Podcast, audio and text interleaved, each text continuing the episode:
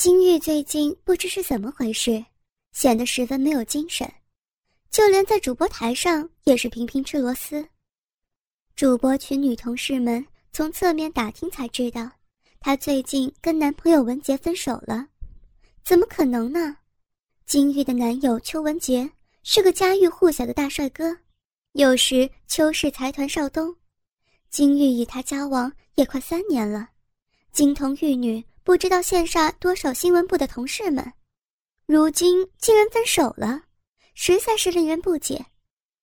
大概也只有金玉才能告诉我们真正的答案吧。深夜十二点钟，金玉刚刚报完夜报，下了主播台，同事们约他去吃宵夜，他拒绝了，表示已经很累了，要回家睡觉。大家觉得。她刚刚跟男朋友分手，心情不好，便也不勉强她了。一群同事们便相约去吃宵夜去了。金玉一个人回到更衣室，卸下主播的套装，只剩下一套紫色的性感内衣裤。她看着镜子里的自己，姣好的身材加上性感的面貌，觉得自己跟文杰真的是天生的一对。文杰家世好，学历高。两人关系也十分亲密，但他始终觉得跟文杰总是缺少点什么。哎，算了，反正是自己提出分手的，况且自己还那么年轻。走出巴德路 TVS 大楼之外，原来外面正在下着大雨。金玉撑着一把小伞，雨势很大，根本没有办法用伞遮蔽。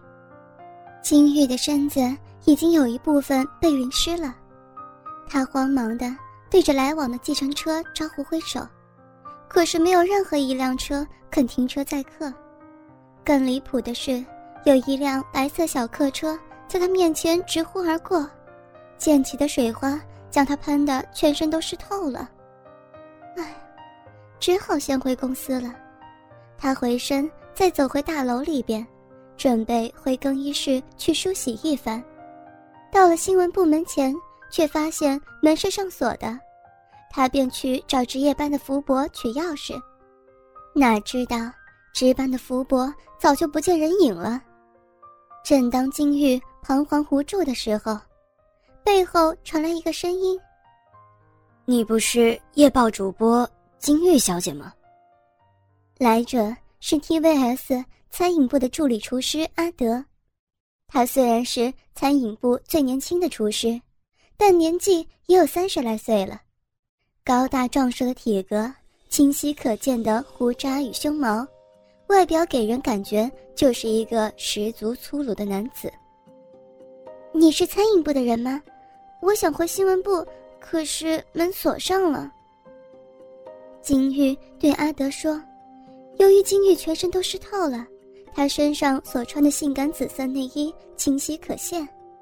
阿德先是盯着他的胸部，然后对他说道：“我来帮你打开看看。”哎呀，不行，还是打不开。那，那怎么办呢？这个时候，阿德毫不忌讳的用双手握住金玉肩膀，说道：“没关系，我们餐饮部有浴室和干净的工作服，你先到那儿去梳洗。”换上干净衣服之后，我再开车送你回家好了。金玉对阿德这突如其来的举动吓了一跳，脸上立刻泛起一阵红，因为从来不曾被如此粗壮的男子握住肩膀。他赶紧慌忙说道：“啊，那怎么好意思呢？”阿德十分豪爽地说道：“没关系了，大家都是同事嘛，不要客气。”阿德带着金玉到餐饮部厨房的浴室，这是一个只能容纳一个人的淋浴室，折叠门是用毛玻璃做的。金玉进入浴室之后，便转开水龙头开始淋浴。阿德刻意将厨房灯关掉，顿时只剩下浴室的灯亮着，在半透明的毛玻璃下，金玉的迷人身体隐约可现，那两腿之间的浓密幽谷。随着他转动身体而若隐若现，那高耸的双峰在蓬蓬头的刺激之下更加挺立了。话说阿德在浴室外窥视着金玉淋浴，但是好事不长久，金玉很快就已经梳洗完毕。阿德拿了一件干净的厨师工作袍递给他穿，这是一件合适的工作服，类似空手道装要绑腰带的样式。金玉换好了衣服，便走出浴室，一阵迷人香味扑鼻而来。由于他里面没有穿任何内衣，所以胸前白皙的肌肤清晰可见，隐约露出半个奶子。阿德见着金玉迷人的模样而呆住了，赞美声脱口而出：“金玉小姐，你好漂亮啊！想不到你不化妆的时候看起来是那么清纯。”被阿德如此称赞的金玉羞涩地说道。阿德，真不好意思，这么晚了还要麻烦你。”阿德十分得意的说道。“走吧，我送你回家。”两人来到地下一楼的车库，阿德的车子是一辆三门的箱型小货车。阿德将座位清理了一下，抱歉，东西太多，有点乱了。哎呀，没有关系了。两人上了车以后，车子就直驶出 TVS 大楼。此刻已经是深夜两点钟了，外面的雨势比之前更大了，同时还夹带着强风。车子行驶的时候，还不时可以看见强风将一些垃圾树叶吹得满天飞舞。金玉开口：“好恐怖啊，这么大的风！奇怪，好像没有听说台风要来。”由于阿德的货车避震系统不是很好。所以车子开起来颠簸的相当厉害。此时金玉觉得下体有些不自在，好像有什么东西抵住他的私处。由于他只有穿一件工作袍而已，所以抵住下体的东西所带给他的触感是很明显的。再加上车子颠簸的很厉害，那种触感让他觉得很不自在，但是又好像很舒服。在一阵连续摇摆与刺激之下，他已经觉得私处所受到的刺激相当愉快。最后，金玉忍不住从娇小的嘴巴里叫出了短促的一声：“怎么了？”阿德连忙问道。金玉有些不自在地指着自己座位说道：“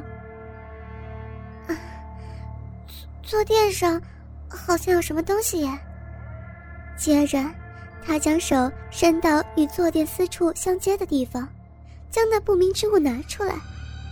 天哪，原来是一颗大钢珠，大概有小孩拳头那么大，难怪他。阿德连忙道歉说道：“对不起，对不起，那是我用来练腕力的钢珠了。你也知道，我们这一行需要有很大的力气。”嗯，没，没关系。阿德连忙将钢珠取了过来，却发现亮丽的钢珠上布满了类似像胶水的透明液体。那是，没错，那是银水。原来金玉在这大钢珠的刺激之下，私处早就是湿淋淋一片了。两人都知道钢珠上附着的是什么东西，所以气氛顿时变得尴尬起来。两个人的脸。都泛红了。沉寂了一段时间，两人没有再对话。阿德此刻用斜眼偷偷瞄了金玉的表情，发现此刻她的脸还是非常红。再往下看，金玉的一对乳房在车子颠簸的起伏之下，上下左右摇摆不定，非常好看。此刻，阿德的鸡巴也有一些忍不住了。裤裆前立刻升起一座高高的帐篷，非常雄伟。金玉看到阿德的鸡巴之后，吓了一大跳，立刻将头摆到一边。这个时候，气氛更加尴尬了。金玉的心跳得非常快，他又偷偷的去瞄了一次阿德的帐篷。只是此刻，他并不是害怕，而是觉得阿德这个人还蛮好玩的，而且。这是他第一次见到，居然有如此巨大的鸡巴。